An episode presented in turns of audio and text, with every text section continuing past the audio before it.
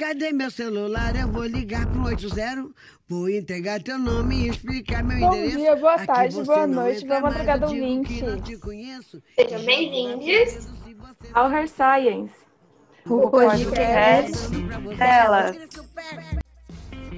Eu quero ver você pular, você correr na frente dos vizinhos. Você vai se arrepender de levantar a mão pra mim.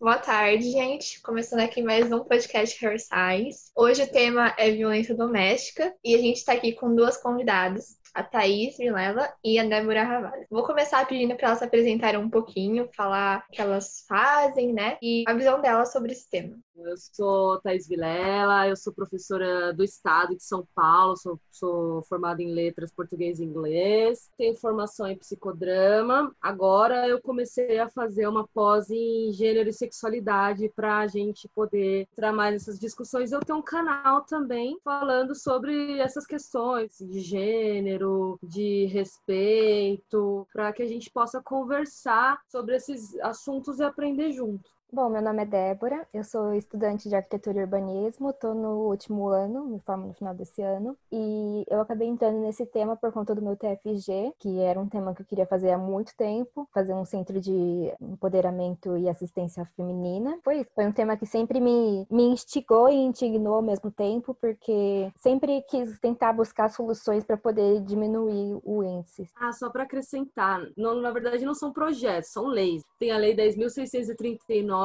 né, de 2003, que fala sobre a questão do racismo, né, e a 11.645 de 2008, que é a legislação também da questão do racismo voltada ao povo indígena, e tem a questão da Lei Maria da Penha, que a gente aprende em sala de aula. E aí, com essas legislações, eles já prevêem uma educação de gênero nas escolas para que esse tipo de violência, né, racismo, violência contra a mulher, essas questões deixem de acontecer por uma questão de educação, né? Que a gente sabe que essas questões são acontecem por conta da educação. E aí isso também, fora com toda a minha vivência na, na minha vida mesmo, depois dos 30, aquela questão de mulher, mulher depois dos 30 tem que casar, é um monte de coisa que eu cheguei a a passar, aí eu comecei a trabalhar essas questões em sala de aula, por obrigação, porque eu achei legal, e, e por isso que eu comecei a me aperfeiçoar até chegar nessa pós de gênero e sexualidade. Muito bom, de verdade. Legal. Uma iniciativa muito legal que a gente precisa de mais professores fazendo. Porque quando a gente fala de violência doméstica, entra naquele papel de o que é violência doméstica. Muita gente acha que eu não sofri um tapa na cara, eu não sofri violência doméstica. Mas tem mais do que isso. Então, se vocês puderem falar um pouquinho pra gente, assim, bem rápido dos tipos, né? Quem sabe são cinco tipos, pelo menos para Maria da Penha.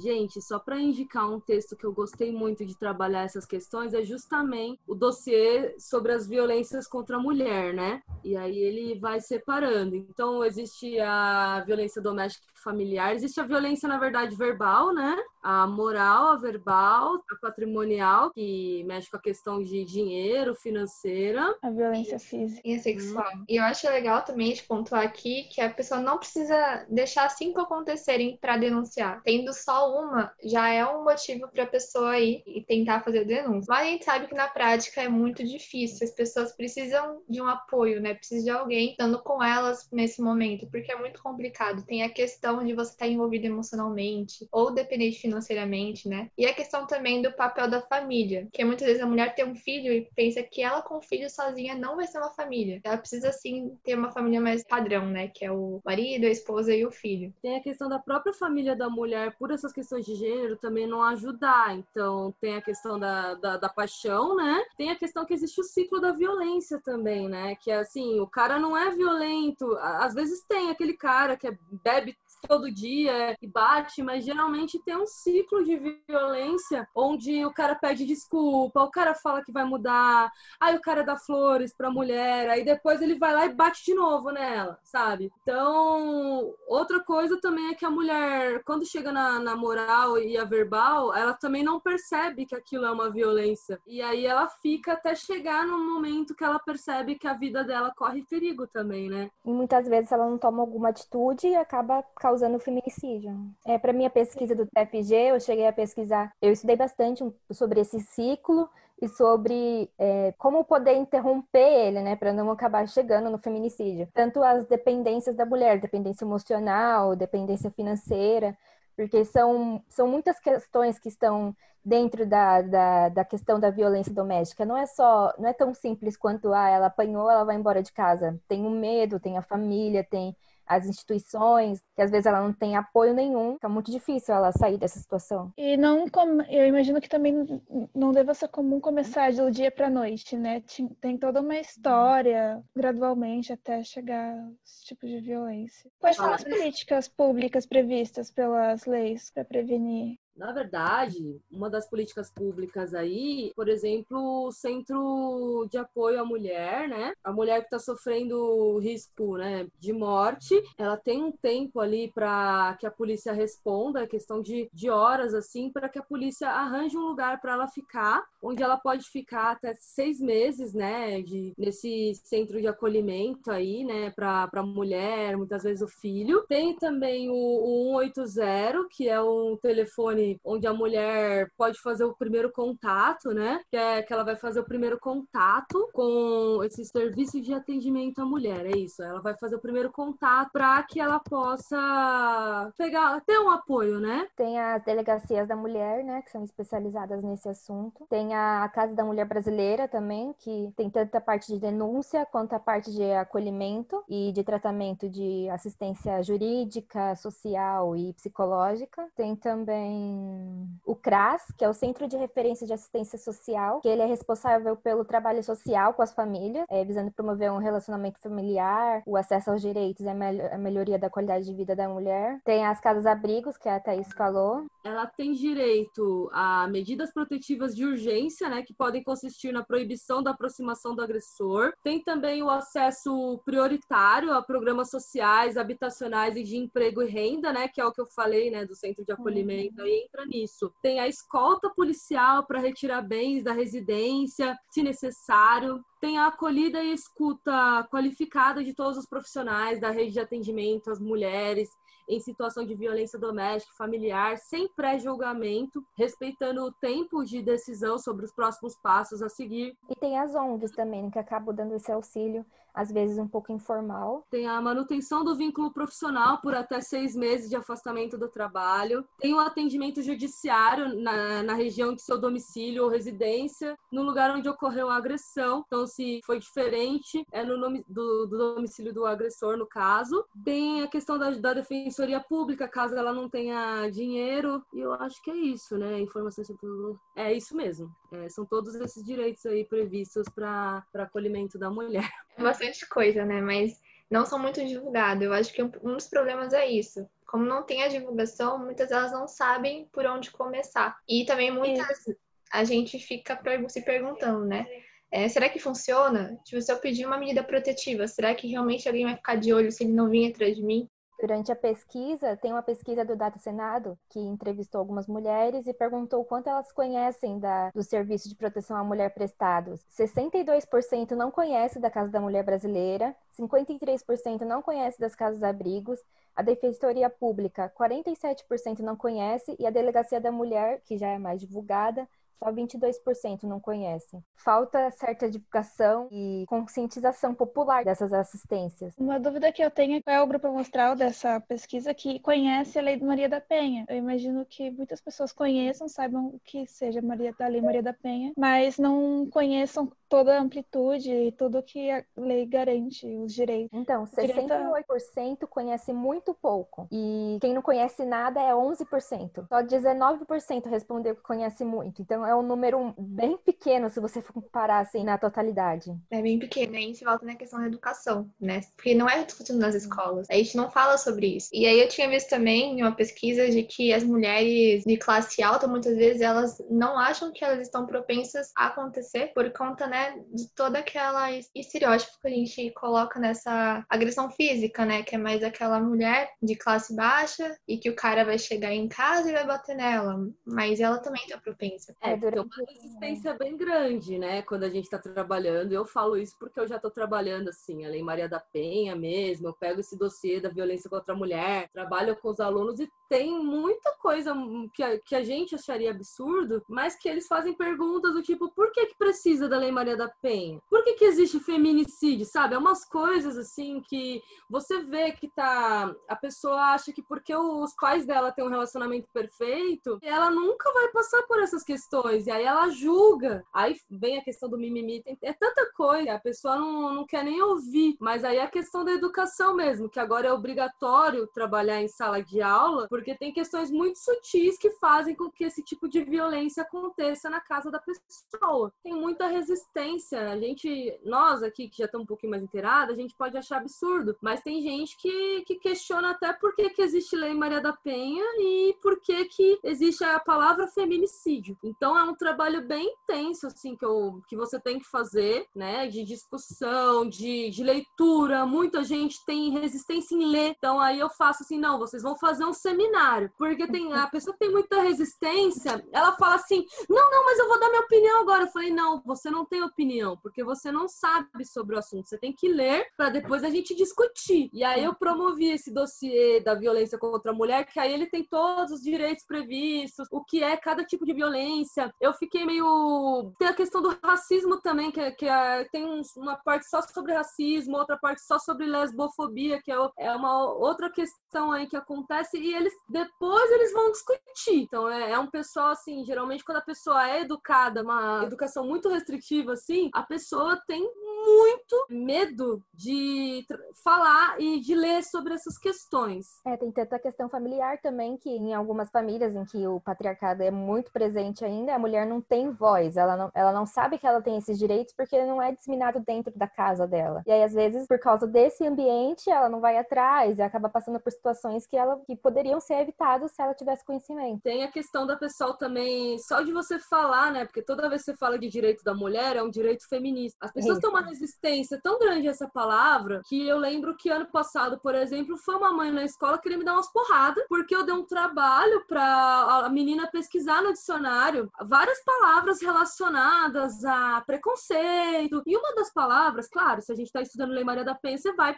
pesquisar no dicionário a palavra feminista. Uhum. E aí a mãe foi lá na escola, tipo, falei, meu, calma, fiquei uma hora e meia conversando com a mulher e ela falou que essa educação, quem, quem tem que dar educação é pai e mãe, não sei o que. Eu falei, meu, não é. E outra que tá previsto por lei. E assim, a mulher não. A pessoa tem tanta resistência que fala, fala pro filho dela, não faça esse trabalho, que sua professora não tem, sabe? Foi uma resistência nesse nível. Eu sabia mais ou menos que ia acontecer isso, mas é desse tipo de resistência que eu tô falando, da pessoa querer te dar umas porradas porque você tá ensinando educação na escola. Por conta de a pessoa não procura no dicionário, a pessoa não procura. É uma resistência tão grande à palavra feminismo que as pessoas é, não têm a, a pachorra de pegar a palavra, colocar no Google e ver o que significa. E através da pesquisa eu descobri que tem vários tipos de feminismo, que às vezes as pessoas é, associam a palavra feminismo ao feminismo radical, né? Que é aquele disseminado muitas vezes pela mídia, que é as mulheres tirando a roupa e naqueles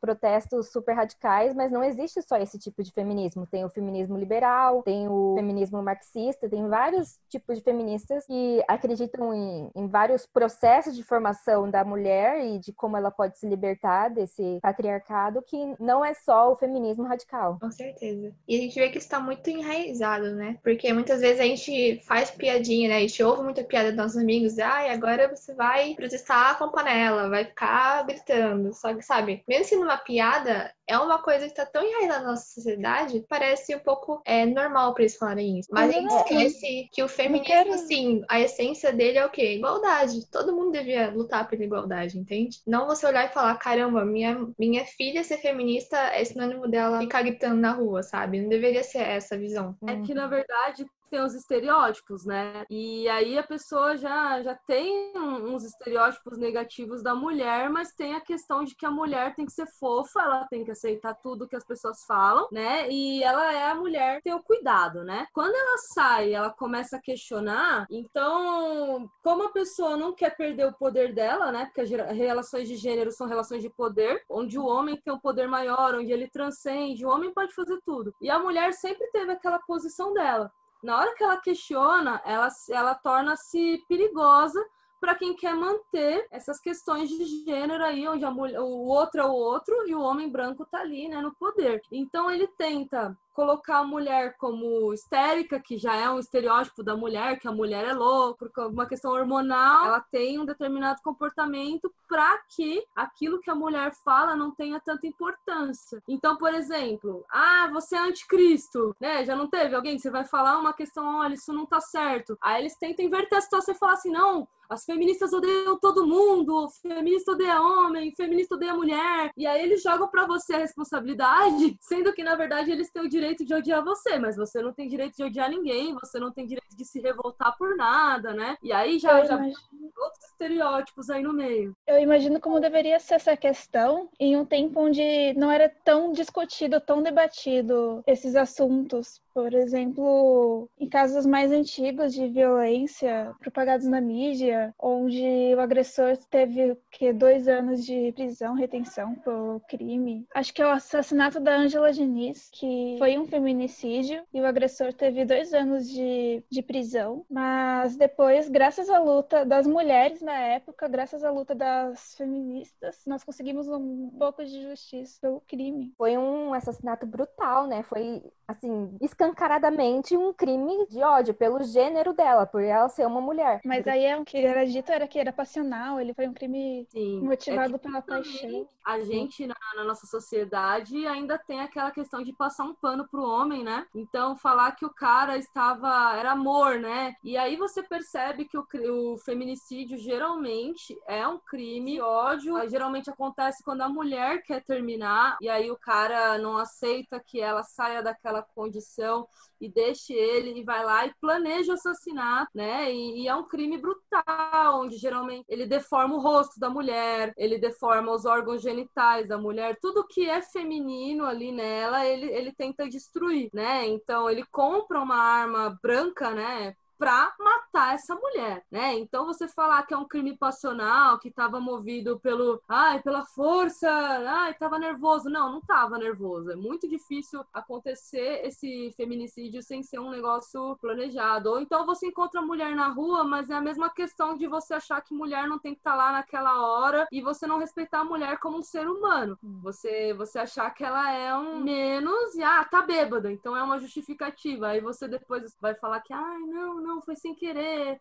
Ou então, ah, não, mas ela estava bêbada, como você vai justificar, né? Uhum. Como se fosse um objeto. É direito dele exercer sobre ela isso. Ela não é vista como um sujeito, como um ser humano, só ele é. Sim. É, isso mesmo, que seria o segundo sexo, né? Isso. Tem uma série de questões que faz com que ela seja considerada o outro, né? E aí a gente pega a questão do racismo, porque aí quando é uma mulher negra, o negócio é pior ainda por conta da questão do racismo. Tanto é que esse crime de tanta violência, a questão do, do feminicídio mesmo, tá aumentando entre mulheres negras enquanto está diminuindo para as mulheres brancas, né? E a questão do estupro também, ele, ele tá aumentando nas mulheres negras, por quê? Justamente para a questão do racismo, né? A única explicação para que isso aconteça, né? Questão que acaba, acaba citando duas vertentes, né? Tanto da, da opressão contra o racismo e também da opressão contra a mulher, bem é pior. ainda, ainda mais enraizado, né? Se nós formos ver é, propagandas antigas de viagem para o Brasil é uma mulher negra em uma praia para atrair turistas. Exato. É o, o papel de masculinidade, né? Que a gente ainda não tem essa abertura para discutir, né? E a questão da resposta automática também, como se só por ele ser homem ele tem essa desculpa, né? Ele consegue, ele pode fazer isso. Tem uma série, não sei se vocês já viram, que chama N com E, que ela trata super desses assuntos, né? E ela é uma, é uma criança, mas que ela não se acha que ela seria uma esposa, que naquele tempo, né, bem antigo, as mulheres só serviam para servir os homens e ser esposas. E ela começa a discutir desde muito cedinho nas escolas e tudo, por que, que eu não sou ouvida? por que, que eu não sou inteligente? Eu sou só uma mulher que tá sem voz e ela vai falando, né? E assim, dando uma indicação fora da hora, mas é muito bom. Porque, né, a gente vê que ela começa a discutir vários pontos mesmo sendo criança e ela consegue salvar as pessoas, é, incêndio, também na questão de medicina. E ela mostra, eu sou capaz como ele, sabe? É muito legal. É, voltando um pouco à questão do, do racismo, uma coisa que eu queria comentar é que em 1851, logo após a abolição da escravidão, Sojourner Truth, uma mulher negra e ex-escrava, ela proferiu um discurso que foi muito importante nos Estados Unidos, né, como um marco para a primeira onda feminista, que ela revela tanto as desigualdades raciais quanto as desigualdades de gênero. E aí tem uma parte que é, eu acho assim, tem uma parte do discurso dela que eu acho muito emocionante que eu, eu vou ler aqui, né? Aquele homem ali diz que é preciso ajudar as mulheres a subir numa carruagem. É preciso carregar elas quando atravessam o lamaçal e elas devem ocupar sempre os melhores lugares. Ninguém nunca me ajuda a subir numa carruagem, a passar por cima de lama ou me cede o melhor lugar. E eu não sou uma mulher? Olhem para mim, olhem para o meu braço. Eu capinei, eu plantei, juntei palha nos celeiros e homem nenhum conseguiu me superar. Eu não sou uma mulher? Eu consegui trabalhar e comer tanto quanto um homem, quanto tinha que comer. E também aguentei as chicotadas. Eu não sou uma mulher. Pari cinco filhos e a maioria deles foi vendida como escravos. Quando manifestei minha dor de mãe, ninguém a não ser Jesus me ouviu.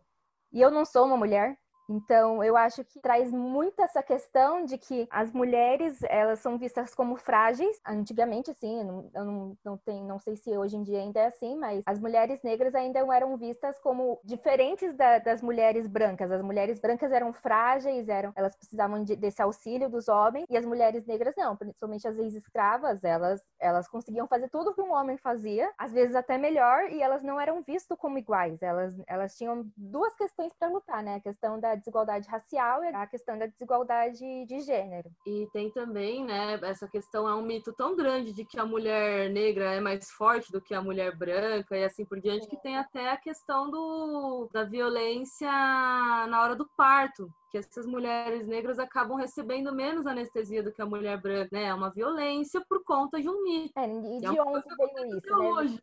Parte da escravidão. Até que ah, durante a escravidão as mulheres que eram mais brancas, né, da miscigenação, escravas que eram mais brancas, elas eram separadas das escravas negras, né? Porque eram vistas como mais valiosas, mais femininas. O que, que caracteriza a feminilidade numa mulher negra e numa mulher branca? Ou qual é a diferença? Elas são iguais? Sim, a gente vem dessa época que teve todo aquele estudo, né? Estudo entre aspas, né? Que foi. Eu não vou lembrar agora o nome completinho da pessoa, mas que ele fez estudo sobre o embranquecimento do Brasil. E aí até retratou em um quadro que tinha uma mulher negra que ela estava agradecendo a Deus porque o seu neto não nasceu negro. E isso é muito histórico, né? A gente vê o racismo muito explícito nessa, nesse quadro. Porque, bem, daí que veio todos aqueles nomes também, né, que a gente claro. até hoje leva. É, não, a questão de do pessoal tentar branquear o nome do preto. Ninguém fala a palavra preto até pouco tempo, né? Eu lembro que muitas pessoas pretas retintas usavam a palavra mulato quando eles estavam ascendendo, né? A questão do tentar se branquear ao máximo, porque também era uma questão até meio perigosa, né, de você ser escuro. Então, eles falavam muito a palavra mulato. Agora o pessoal tá usando a palavra preto mesmo para mostrar o orgulho mesmo de ter de ter essa cor. Eu acredito que a questão escolar também influencia bastante na forma com que as pessoas veem o preto, né, a mulher. E é um trabalho bem sutil, mas só o fato de você falar para as pessoas, porque é uma coisa que é perpetuada. As, as piadas são o maior instrumento que tem para perpetuar racismo, estereótipos negativos de mulher, porque assim, você toda piada de preto, se você perceber, se você pegar, ó, eu não vi nenhuma que tá exaltando alguma qualidade do cara. É só o bêbado, é só o vagabundo, é só o ladrão, né? Então você tá é, reforçando o estereótipo negativo. A mulher preta, quando aparece, é a mulher com rolo de macarrão na mão, sabe? A empregada, né? A empregada. A mulher, quando aparece nas novelas, na, na, nas piadas, é sempre aquela que tá ca caçando casamento, e o homem branco branco aparece sempre como espertão nas, nas piadas. Uhum. Ou então, quando ele não é tão espertão, ele é o bêbado. Só que aí é o estereótipo do homem bêbado, né? Então, assim, a gente vai reproduzindo aquele estereótipo, né? Eu odeio a piada do casamento lá. Toda vez que fala assim, casamento na pandemia, tem gente que casou. Ah, nossa, agora o cara pode comemorar um homem salvo, tal, como se só a mulher quisesse casar né? Porque aquele É. estereótipo, né, do homem poder ser o que ele quiser e quando você casa, aí bota a camisetinha, game over. E aí parece que só a mulher tá feliz com o casamento, entendeu? Então é uma coisa muito sutil, é uma brincadeira que reforça o estereótipo que parece que a mulher tem que querer casar ao mesmo tempo que ela tem que ter vergonha de querer casar, de forçar o homem, e o homem, ele não pode querer casar. Ele tem que ser o estereótipo da, da liberdade e tal, né? E aí a gente já começa a separar mulheres para casar e mulheres que não são para casar. E aí a gente começa a, a gente vai pegando as piadinhas e você vai destrinchando todos os estereótipos que a gente tem na sociedade. E aí quem tá acostumado a fazer essas piadas fala assim: "Pô, o mundo tá chato, né? Não posso mais fazer, falar nada, não posso fazer piadinha". Eu falei: "Pois é, né? Mas faz uma piada legal que não, não reforce nenhum tipo de estereótipo, uma palavra que não ofenda pessoas, né? Até pouco tempo atrás era um xingamento, você fala, era preconceito você chamar o negro de preto. Aí você tinha que chamar de negro. Aí agora você tem que chamar de preto. Aí tem gente que fala, ah, mas por que, que fica mudando assim? Eu tô até tentando me, me, me politizar para poder é, chamar do jeito certo, porque é, é muito difícil às vezes ficar mudando assim, mas é uma coisa necessária, não é mimimi, não é, é um discurso de ah, não tem necessidade, o mundo tá chato, que nem que você comentou do casamento. Eu tô pesquisando enfeites de bolo, né, pro meu casamento, e a maioria que tem é A mulher amarrando o homem. isso, a mulher amarrando o homem, o homem fugindo, ou a mulher toda feliz e o cara com uma cara de taxa, assim, do, do negócio do bolo. E nunca é, ah, os dois querem casar e estão felizes. É, é bem difícil, assim, a maioria do- dos, dos enfeites é a mulher puxando o homem pelo colarinho do, do terno, amarrando ele. Ou tinha um até uma vez que eu vi que era o cara sentado numa cadeira, amarrado com uma corda, e a mulher olhando pra ele, tipo, agora você tá preso. E isso não. É uma coisa que é, é muito estereotipada, é muito enraizada na nossa, na nossa. Até Às vezes até é ponto- difícil, né? É, então. É até difícil pra gente ouvir e também pra pessoa entender por que, que a gente tá magoada com isso. Eu tive um relacionamento extremamente abusivo, inclusive eu fiquei oito anos nesse relacionamento, porque assim, eu nunca apanhei nem nada, mas era aquele aquele negócio assim do, da violência psicológica, né? Aquela violência sutil, entre outras questões que me faziam ficar naquele relacionamento. Peguei um outro relacionamento mais ou menos, mas também não era legal. E aí eu com 30 anos estava super feliz e saltitante, indo para as minhas baladas, curtindo minha vida, super bem. E aí resolvi viajar para onde minha, minha família mora, né? E, e eu comecei a ser tratada diferente. Simplesmente porque eu tinha completado 30 anos, porque 30 anos é a idade, né, galera? Se não casou com 30 anos, rapaz. E aí, meu, eu comecei a. Primeiro que toda vez que alguém chegava perto de mim era para conversar porque eu precisava tomar um rumo na minha vida. Aí eu falei, caramba, né? Parece que eu tô falando com uma drogada, né? Tomar um rumo na minha vida, eu sou concursado, eu sou. Como assim, né? Toda vez que alguém chegava perto de mim para fazer uma piada de mulher, era sempre uma piada assim. Ah, melhor dos... mulher depois dos 30 não serve para nada. Mulher de- depois dos 30 homem não quer. Melhor todas as piadas que faziam sobre mulher perto de mim era falando de idade e focando na questão de que mulher depois dos 30 tá ficando pra titia ou não quer casar. E assim, eu, eu cheguei pra eles, eu não sou muito de confusão, nunca fui muito de confusão. Mas eu falei, meu, isso não é piada, isso não é brincadeira, pra mim é uma agressão. Vocês sabem que eu acabei de, completar 30 anos, ninguém me deu os parabéns porque o meu, eu terminei um relacionamento abusivo que poderia ter ocasionado algo mais sério. Porque eu terminei no ponto, assim, limite para que acontecer alguma coisa comigo, mas ninguém me deu os parabéns. E aí ficou todo mundo exaltando uma outra menina ali que estava grávida, num relacionamento perigoso para ela, porque ela já tinha apanhado do marido. E aí, enquanto focava no que não, mulher depois dos 30 tem que casar, né? Mulher de- com 30 anos não pode ir pra balada. Então aí eu falei, meu, que, que negócio. Aí meu primo falou pra mim assim, Thaís, você é feminista. Aí na hora eu me assustei, né? Como assim feminista? Ele pesquisa que você vai ver que você é feminista. E aí eu fui pesquisando, né? Fui conhecendo mais e eu percebi como é importante a gente poder estudar essas coisas. Porque hoje eu vejo assim, muita coisa do que eu passei, eu passei por conta de achar que mulher realmente tem que ser aquela mulher para casar, né? Muitas coisas que eu vivi foi pensando justamente que a mulher tinha que ter, como é que eu posso dizer, a gente tem que ter praticamente a mesma personalidade, né? A gente simplesmente tem que se anular para as pessoas, que é o muito que eu fazia quando eu me relacionava. Eu simplesmente me anulava porque minha personalidade é muito forte, né? Então eu não sabia o que era defeito e o que era personalidade minha, porque tem muitos pontos positivos na minha personalidade, mas como na minha, na, na, na, minha visão de mundo, mulheres não podiam ser muito fortes, muitas vezes eu achava que era um defeito.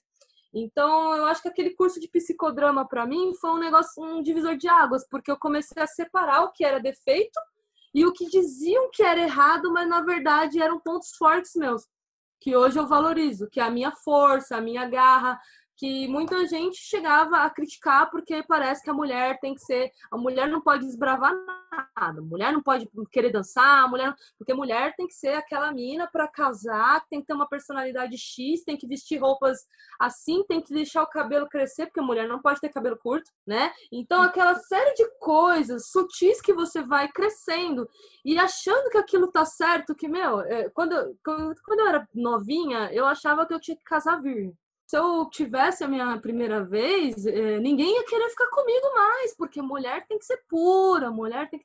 Então, assim, é, toda vez que eu fazia alguma coisa que as pessoas diziam que era errado, as pessoas chegavam para mim e falavam assim: ninguém vai te querer assim. Nossa, ninguém... Homem não gosta de mulher assim. Então, assim, eu, eu vivia com medo. Chegou um ponto que eu bloqueei até minha espontaneidade, porque eu fui, é, assim, sem querer, né? Toda vez que alguém chegava e falava alguma coisa para mim, era sempre assim: ah, mulher inteligente demais hum, é chata. Mulher não pode estudar demais, a mulher também não pode ser burra, mas, né, sabe? E aí é tudo assim, ah, não, ninguém vai te querer assim, mas por que, que o cara, a gente tem que aceitar o cara do jeito que ele é e a gente não pode ser a gente mesmo, sabe? Então foi mais ou menos isso que me fez mudar enquanto pessoa e trazer essa educação para os meus alunos, que eu acho que às vezes um texto muda vidas, né? Sim, é, Com certeza. Eu vejo isso porque o meu processo assim, de entrar nesse tema do, do feminismo e dos direitos das mulheres foi muito uma, uma autodescoberta, porque eu cresci num lar assim, eu não diria que relativamente machista, mas tinha muitas essas coisas do estereótipo, das piadinhas, sabe? Ah, você tem estria, nenhum homem vai te querer assim. Ah, você tem celulite, nenhum vai te querer assim. Ah, você tem que, você tem que gostar de cozinhar, você tem que gostar de limpar a casa, lavar a louça, porque é isso que você vai fazer. Então, foi muito uma questão, não, mas por que, que eu preciso fazer isso? Eu não quero fazer. Eu não vejo problema nas minhas estrias, eu não vejo problema nas minhas celulites. Eu, eu sou como eu sou. Se eu me aceito, por que, que o outro não vai me aceitar também? Por que, que eu tenho que aceitar o outro do jeito que ele é? Então, eu acho que foi muito uma questão é, autodescoberta, de entender que eu sou um ser humano, eu sou um sujeito, e eu tenho tantos direitos, os mesmos direitos que o outro também tem entrando assim muito nessa questão da idealização da mulher, ela ainda é muito forte, muito enraizada na nossa sociedade, assim como a naturalização da violência, porque tem gente que acha que é, é, violência moral, violência psicológica, até mesmo a, física às vezes é normal, faz parte do relacionamento. É, é absurdo isso, porque não é normal, não é uma coisa é, diária, uma coisa rotineira que é você defender, falar não, mas homem é assim mesmo. Sempre tem esse discurso homem é assim, a gente tem que aceitar eles do jeito que eles são, porque eles foram criados assim. Quer dizer, a mulher, ela tem que aceitar o homem do jeito que ele é, que ele não vai mudar, porque é assim que o homem é, ele é mais rústico. E a mulher, ela tem que ser feminininha na dela, tem que cuidar da casa, tem que ficar em casa cuidando dos filhos. Porque, que nem da idade, se você tem 30 anos e você não tem um filho, é um absurdo, né? Como que você tem 30 anos e você não quer ter um filho? Até pouco tempo atrás eu não queria ter filhos. Eu falava isso para minha mãe, para meus pais, assim, para as minhas amigas. Falo, nossa, mas que absurdo! Como que você não quer ter filhos? Filhos é uma benção. mas eu não quero ter. Essa questão do filho, muitas mulheres, inclusive, eu estava vendo vários textos, assim, que às vezes a pessoa tem filho, porque simplesmente as pessoas querem obrigar você a ter filho. E é uma obrigação meio da mulher, né? Porque as, as famílias vêm falar com a mulher para ter filho. E muitas vezes a mina nem reflete se é aquilo que ela quer ou não. Ela vai meio no uhum. impulso de tipo, mulher tem que ter filho. Não, por que, que eu quero ter filho? Qual que é o gasto? Qual que é o tempo que eu, que eu vou levar para educar essa criança? E aí, por isso, às vezes, a gente vê uns pais assim, meio pega, dá o tablet pro moleque lá e deixa o moleque lá, ou, ou deixa o menino sozinho e vai pra balada. Aí você fala, nossa, que mãe, ok. Mas a mina nem refletiu, né? Se, se, se queria ter o filho ou não, por que, que ela estava tendo aquela criança, mas sim é uma questão de que não, mulher tem que ter filho. Não interessa se você não quer, você tem que ter. Se você não quer, você tá errada. Você tá você só, é, só é vista como mulher, só é vista como mulher completa quando você tem o um filho. Enquanto isso, você é uma menina, você não sabe nada da vida. Agora, quando você tem um filho, ah, agora ela é sábia, agora ela sabe o que ela está fazendo, agora a vida dela está completa. E não é bem assim, ela tem que passar por essa autodescoberta porque eu quero ter um filho. Né? Não é só, ah, porque mulher tem que ter filho, porque eu tenho que casar, tem que casar virgem, tem que ter o um filho, tem que ficar em casa cuidando das crianças, enquanto meu marido vai trabalhar e vai sustentar a casa. Não é bem assim, né? Assim, hoje em dia a gente vê que tem, tá mudando bastante isso, que o homem e a mulher trabalham, tem um pouco dessa independência, mas é por quê? É por causa de toda a luta que a gente teve é, durante todo esse tempo. Não foi uma coisa que surgiu assim do nada. Até 1962, se eu não me engano, as mulheres não podiam trabalhar sem a permissão do marido. Então é, é uma coisa que hoje em dia você ouve e você fala, ah, tá, mas faz tempo. Não faz tempo. São 60 anos atrás só. Não faz tanto tempo assim. A própria Lei Maria da Penha, já que a gente está falando de violência doméstica, ela é de 2006. 2006, ela foi promulgada em agosto de 2006. Gente, é muito recente. Foi uma luta. O cara foi preso 19 anos depois do que ele fez. E tava, tipo, ele inventou várias mentiras, mas, tipo, é óbvio que ele planejou aquele crime e que ele fez. E o Brasil não tinha lei nenhuma contra isso. Tanto é que ele depois ele acabou, depois de 25 anos do, do, do, crime lá, mais ou menos, foi que ele foi preso, assim, tipo, três anos, assim, no máximo que ele foi preso. E a violência doméstica era tida como um crime menor também. E eles estavam tentando é. colocar a Lei Maria da Penha como um crime menor.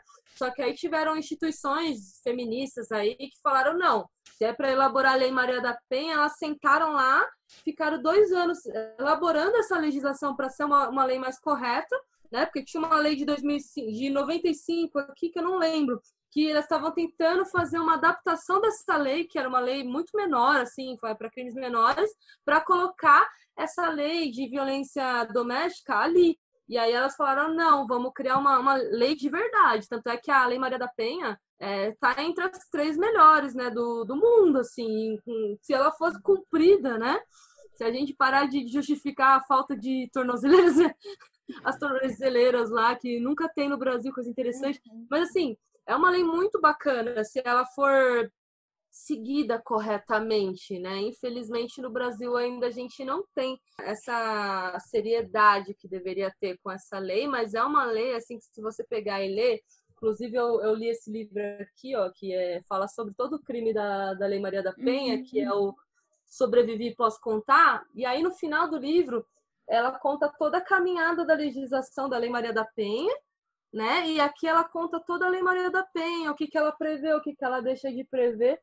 Então é, é, um livro bem bacana, que falou de toda a luta, fala toda a luta do processo da Lei Maria da Penha, que não é por acaso que a lei tem o nome Maria da Penha. O crime que aconteceu com a Maria da Penha aconteceu em 82 ou 83, mais ou menos. Pô, o cara só foi julgado mesmo porque ele, ele toda vez que ia ter julgamento, né, ele tentava, ele arranjava uma desculpa para cancelar aquele julgamento, né? E teve uma vez até que entraram lá e tiveram que cancelar. Então, assim, até esse crime ser julgado, ela teve que pedir ajuda da Justiça Internacional.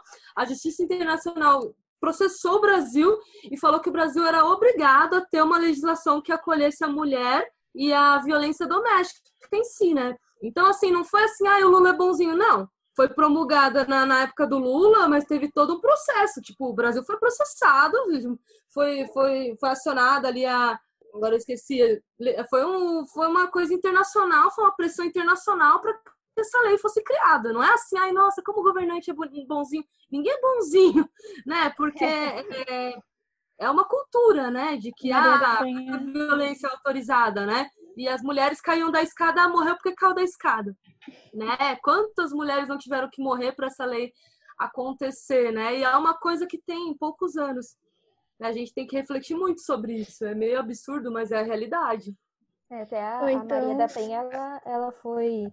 O marido dela tentou matar ela duas ou três vezes, se eu não me engano, e uma delas ele, ele trocutou ela enquanto ela tomava banho. E isso era visto como, né? Não era, era julgado, eu não tenho certeza se era julgado como crime. Era uma coisa que era vista como direito do homem, assim.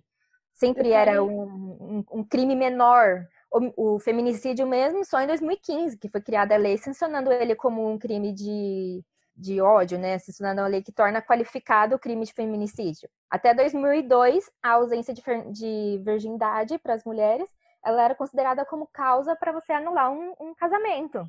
São umas coisas que são muito recentes, se a gente for ver. O, o Brasil em si é um país novo, né? Sim, em questão aos outros países, com, comparando assim, questão da própria República, é um país novo, mas tem muita coisa que né, daria para melhorar e vem melhorando, mas é graças à luta das mulheres, não é uma coisa à toa. Né? Com certeza. Gente, agora é, eu queria falar um pouquinho sobre o projeto de acolhimento da Débora. A gente falou né, sobre toda essa primeira parte e também o quão difícil é acolher. Então, eu queria passar a palavra para ela explicar como que seria esse acolhimento, quais as, os setores que teria né, nesse projeto. O projeto ele é, ele é previsto para o segundo momento de acolhimento da mulher, então, seria depois de todo aquele momento que é, aconteceu a denúncia, já está sendo julgado. Então, teria assistência psicológica, assistência social e assistência jurídica. Também teria uma parte voltada para as oficinas, que seriam tanto para apoio quanto o tratamento psicológico, quanto como especialização profissionalizante para poder é, ingressar a mulher nesse mercado de trabalho novamente, que aí tem, tem várias oficinas, são oficinas de cabeleireiro, oficina de costura, oficina de culinária, é, cursos profissionalizantes de informática, de empreendedorismo, e também conta com um auditório, que seria para promoção dessas palestras, tanto para conscientizar o povo, quanto conscientizar a própria mulher. É uma área na Barra Funda que tem entre o Parque da Água Branca e a Estação da Barra Funda. Então, é um terreno faz essa, essa transposição na quadra. Então, a intenção é que muitas pessoas que estão passando por ali, porque tem um fluxo grande por causa da Uninove, que seria uma. Você está passando por aí ali, de repente você olha ali na galeria, né, que fica no térreo também, e você vê uma exposição de é, feminista falando dos direitos da mulher, e você para e olha e fala, poxa, então existe isso, que legal, que aqui é um lugar assim. E aí, às vezes, você leva informação para uma mulher que está precisando, vai disseminando a informação, né? Que essa, é, essa é a intenção, conscientizar a população. E tem a área também para as crianças, para as mulheres que têm os filhos, né? Para ter esse apoio.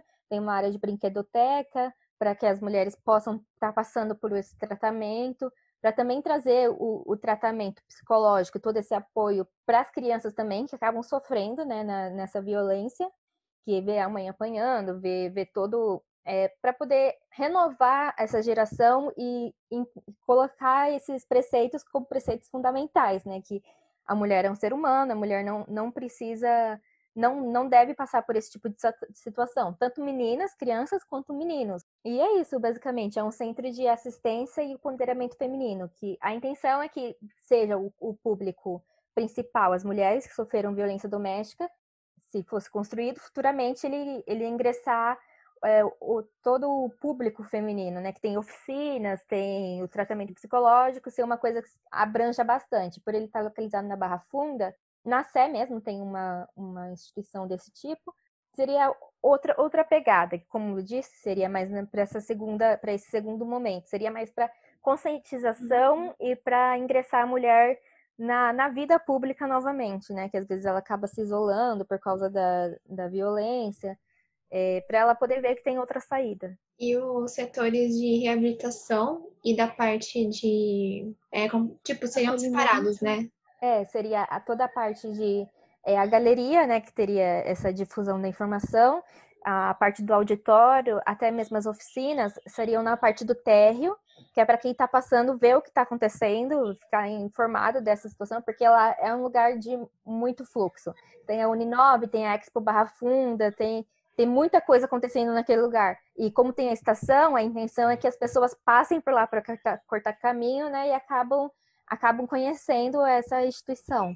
A parte de apoio, apoio psicológico, jurídico e social, até a parte das crianças também, para elas ficarem mais protegidas, né? Porque tem muita gente ruim no mundo seria na, no último andar, que ficaria mais isolado, daria mais essa sensação de, de acolhimento privativo para a mulher. Quando você foi pensar nesse projeto, você se baseou em alguma coisa que já tinha, algum, algum projeto existente? Então, eu, eu cheguei a pesquisar da Casa da Mulher Brasileira, que é uma instituição pública que acontece é, de tudo um pouco nela. Eu acredito que a Casa da Mulher Brasileira seja mais para o primeiro momento da denúncia e da agressão da mulher, porque ela tem delegacia, tem a parte de, é, de detenção do agressor, tem a parte de apoio psicológico também, a parte de apoio jurídico e a parte de apoio social. Só que que acontece?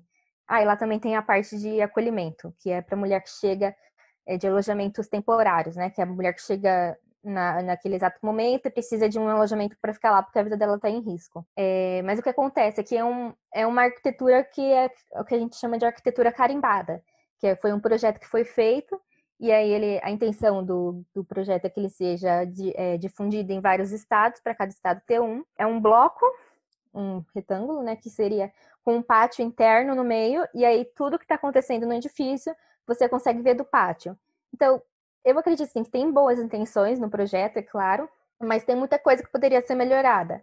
Que nem o pátio seria para ser uma coisa agradável, um local de socialização, de paz, um lugar que você fica à vontade, né? Mas como você vai ficar à vontade se a parte de delegacia, toda a parte de é, denúncia também dá para aquele pátio? Todo mundo que entra no edifício também dá para consegue ter acesso a tudo que está acontecendo. Então, a ideia do, do meu projeto seria é, implementar as coisas boas do projeto da Casa da Mulher Brasileira, mas também trazer essa privacidade que é necessária nesse momento tão delicado da mulher. Eu acredito que você não se sinta confortável estando no mesmo ambiente, no mesmo edifício que o seu agressor. Então é uma coisa que eu acho que deveriam ser, né, ser um pouco separadas assim nesse caso.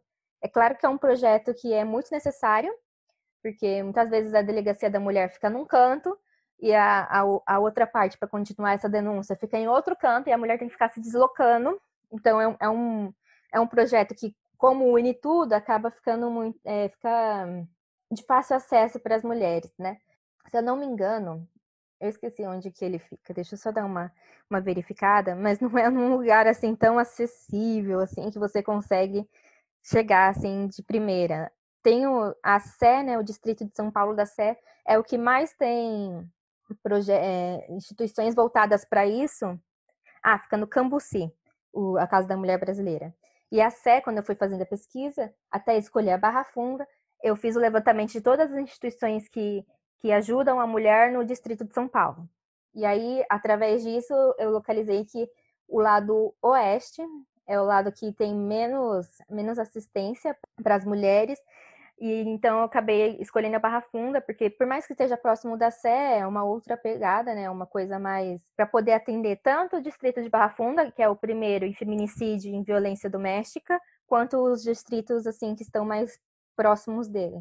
Como como se dá a construção de todo esse planejamento? Qual é o papel da arquitetura para construção desse centro?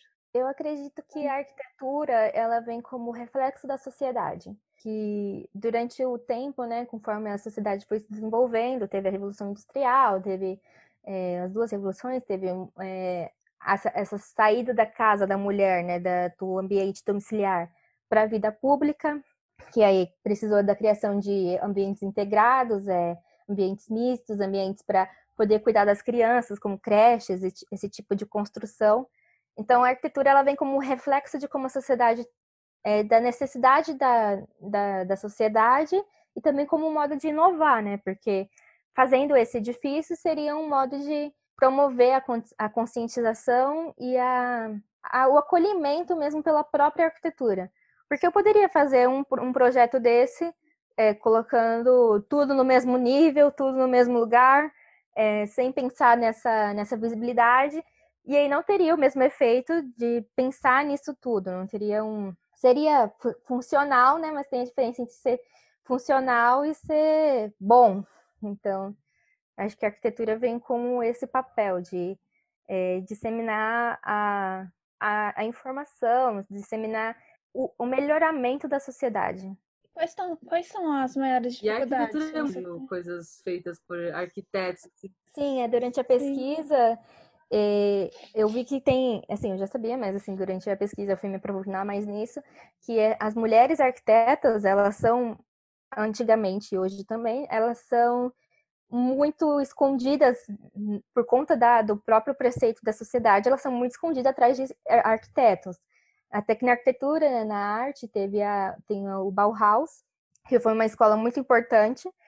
O, o criador da Bauhaus, ele queria que fosse uma coisa integradora, uma coisa que fosse, é, juntasse os dois sexos, que eles eram iguais, mas na hora de, de separar as disciplinas, teve, tinha as coisas do sexo forte, que era dos homens, e do sexo mais delicado, que eram das mulheres. Então, os homens eles ficavam com as esculturas, com matérias mais é, consistentes, e as mulheres ficavam na pintura, na coisinha mais delicada. Quer dizer, até quando eles tentam integrar a gente, eles não conseguem, né? Porque tem todo esse, esse, esse preceito, essa idealização de que a mulher era é mais fraca, mais delicada. Então, até mesmo no prêmio Pritzker, que é um, um prêmio importante na arquitetura, tinha uma dupla de arquitetos, que era a. Nossa, esqueci o nome. A Denise e o. É Denise Scott Brown. Eu esqueci o nome, não vou me recordar agora. Mas ele. Ela fazia dupla com o arquiteto. Os dois ganharam o prêmio, mas o prêmio foi dirigido a ele. Ela não teve, ela não teve reconhecimento nesse prêmio, sendo que eles eram uma dupla que trabalhavam há muito tempo juntos. Então, foi uma coisa, até hoje mesmo, se eu não me engano, foi uma ou duas arquitetas que ganharam esse prêmio. E acho que já está uns 30 anos, mais, até, talvez até mais que estão dando esse prêmio, e você, se você for ver na lista, é tudo homem que ganha. Então, cadê o reconhecimento da mulher na arquitetura também? Então, eu ia perguntar agora que na questão da pandemia, né, foi quando você fechou o TCC. Para mim, eu chamo aqui de TCC, né? É, e quais foram as dificuldades que você encontrou, né? Porque acredito que a questão de ter as vítimas, né, ter os depoimentos foi um pouco complicado também porque você não teve na prática, né? Você teve muito mais a teoria. É, sim, foi, foi uma dificuldade que eu achei bem limitadora. Até para visitar o local, ver o, o, o fluxo, ver acontecendo, ver como que as dinâmicas daquele lugar foi bem difícil. E também por essa ambientação, né? Para poder se colocar mesmo no tema, foi um pouco difícil tanto no início, que eu tive muita dificuldade de saber por onde começar, porque a ideia antes da pandemia era visitar esses locais e ver entrevistar as mulheres, fazer pesquisas para ver o que elas queriam, né? Então eu tive que ir atrás de outras fontes, fontes da internet, fontes de depoimentos de ONG. Não era bem o que eu queria no começo, mas deu para fazer, né? Porque a intenção era se colocar mesmo no ambiente, fazer entrevista com mulheres, pesquisas, é, ver o que elas estão precisando, ver como que é o local, sentir o lugar mesmo. E eu acho que isso ficou faltando eu tinha esperança, né, de que no segundo semestre agora desse para fazer isso, mas pelo jeito que tá andando o Brasil, que o bonde tá andando, não vai dar também, né?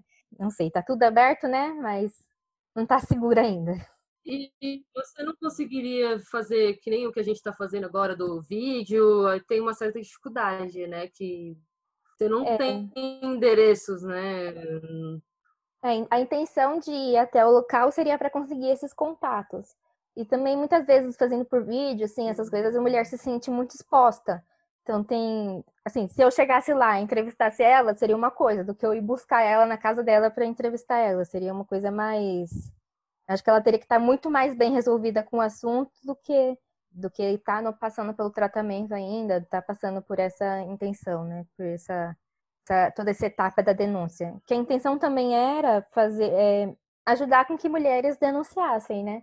Tá lá e de uhum. repente, sei lá, acaba descobrindo um caso que a mulher não denunciou e aí apoiar ela nessa denúncia, mas aí acabou não acontecendo, infelizmente. É, como que se daria o apoio à denúncia da mulher no seu projeto? Como é o acolhimento, o apoio? Porque muitas vezes as mulheres não denunciam porque por questão financeira, por questão de abrigos, de moradia. É, a intenção se mulheres, é, a intenção foi que as mulheres fossem encaminhadas para o projeto, ou de repente elas estão passando lá, tem assistência jurídica, e aí elas sabem por onde ir, para onde caminhar para poder estar tá fazendo essa denúncia. Então seria uma, um, um, um projeto que seria mais é, teria para fazer a denúncia seria mais um encaminhamento de o, o advogado, né, o, sentar com ela e falar, olha, você tem que ir para cá, para cá, para cá. Pra, porque muitas vezes a mulher não sabe por onde começar. Ela vai para uma delegacia comum e aí ela é totalmente desmotivada pelo tratamento que ela tem na delegacia para poder continuar essa denúncia. É, é, muito complicado, porque, assim, na teoria, a, ela chega na delegacia da mulher, ela é colhida, ela, acontece todo esse tratamento, mas muitas vezes as próprias mulheres tratam com desleixo esse, esse tema, e é muito triste isso. Ah, eu ia perguntar, já baseada naquele documentário lá, O Silêncio dos Homens, se vocês pretendem fazer alguma atividade envolvendo homens, né? No caso, essa questão da educação mesmo, né? né? Não sei se dentro dessa casa, mas é, também é uma coisa interessante, né? É, a intenção das oficinas é que elas interajam bastante com o auditório. Então, seria uma coisa, seria aberto ao público. Então, é, de repente, se o homem está passando por ali, ele recebe um panfleto e aí ele acaba disseminando essa informação para outros homens ou para outras mulheres. Então seria uma coisa que seria bem bem público mesmo, sabe? Não, não seria uma coisa mais privativa a, a partir do térreo. As oficinas teriam, tentariam disseminar essa informação também. No próprio edifício também vai ter uma biblioteca que vai ser aberta ao público e vai ter uma sessão de acervo só para é, textos feministas, textos que, que nem esse tipo de livro que explista os direitos das mulheres, né, que incentivam a denúncia. Porque, que nem você falou, muitas vezes as mulheres não conhecem, e por elas não conhecerem, elas não vão atrás. Então, a intenção seria que agregasse todo, todo o público. E também, de repente, assim, com o passar do tempo no próprio edifício, as oficinas é, formassem uma ONG, algo do tipo, para poder sair né, em, outro, em outros locais, em outros distritos, para sair disseminando isso, disseminando a conscientização. Finalizar aqui, então, perguntando para Débora qual foi a diferença que ela sentiu antes e depois do projeto. E também pedir para as duas é, deixarem indicações para quem for ouvir, de livro, série, filme. A principal diferença que eu senti do início e do fim do projeto foi o próprio autoconhecimento. Porque, assim, eu sabia que eu era feminista, mas eu não sabia qual onda que eu seguia, assim, do, do feminismo. Que às vezes você tem uma ideia de uma, você tem a ideia de outra. Às vezes você só fala que é feminista e você, as pessoas acham que você é feminista radical. Foi mais essa parte do autoconhecimento. É, que é o normal. Porque se você, se você discorda da ideia deles, você já é radical, né? Então. Você é louca, revoltada é. e odeia todo mundo. Histérica, rebelde, tá querendo aparecer. Então foi, foi bastante essa parte do autoconhecimento e também da, do conhecimento dos índices, né? Porque eu fiquei muito alarmada quando eu descobri os índices de violência de São Paulo, porque é um, um estado muito grande, mas principalmente na região metropolitana de São Paulo, você acha que é tudo lindo, que todo mundo tem acesso à informação, que é tudo maravilhoso, mas não é. Então foi, foi um grande choque. Foi bem, esqueci a palavra, autoconhecimento, quando você reconhece uma coisa, esqueci a palavra, mas foi bem, trabalhou bastante meu autoconhecimento. E a história das mulheres também, porque eu pesquisei desde 1500 até agora, então foi foi muito bom isso. E eu pretendo me aprofundar nisso na, na pós, em outros cursos, eu gostei bastante. Bem, eu tô amando minha pós em gênero e sexualidade, justamente ela fala toda a história do movimento feminista, da importância para depois pegar as questões de gênero. E eu tô abrindo a minha cabeça não só para a questão da, da mulher, mas a questão LGBT, trans, que é uma coisa que a gente acaba não lendo. É, eu vou dar a indicação do Instituto Patrícia Galvão, o dossiê da violência contra a mulher e o dossiê do feminicídio.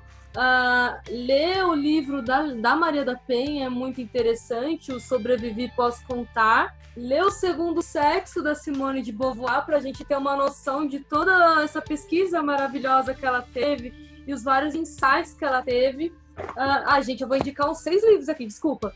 Ah, esse aqui é uma questão literatura preta brasileira, em Submissas Lágrimas de Mulher, que ela narra histórias muito reais de mulheres pretas, né?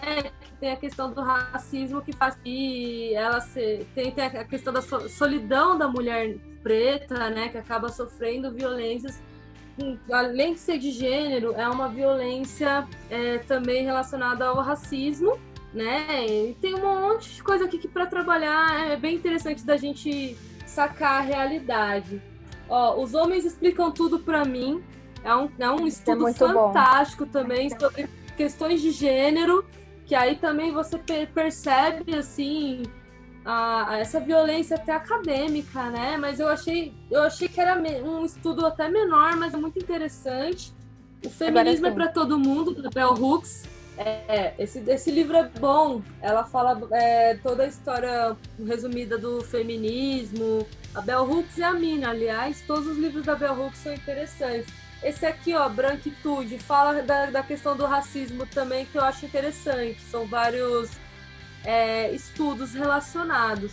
E é isso, né? Eu acho que ler sobre o, o, feminismo, né? Tem outros estudos aí que eu preciso ler. Judith Butler, por exemplo, é uma mina fantástica que ela fala pro, pro, problemas de gênero. Então, é, são vários livros fantásticos que a gente pode ler para evoluir enquanto pessoa.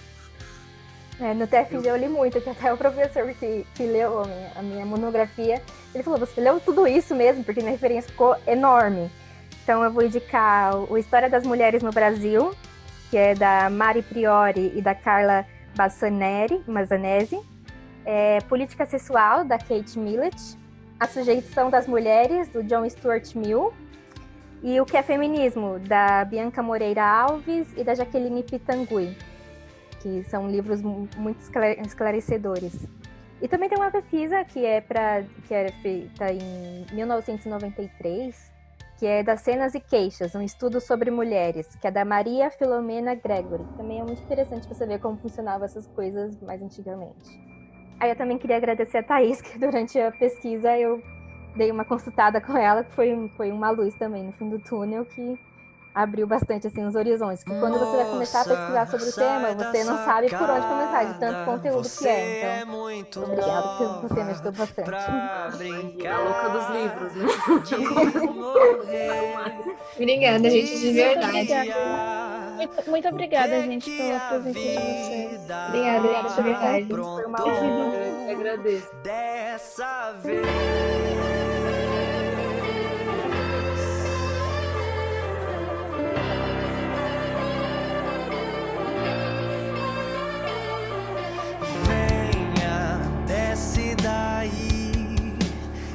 Deixa eu te levar pra um café pra conversar, te ouvir e tentar te convencer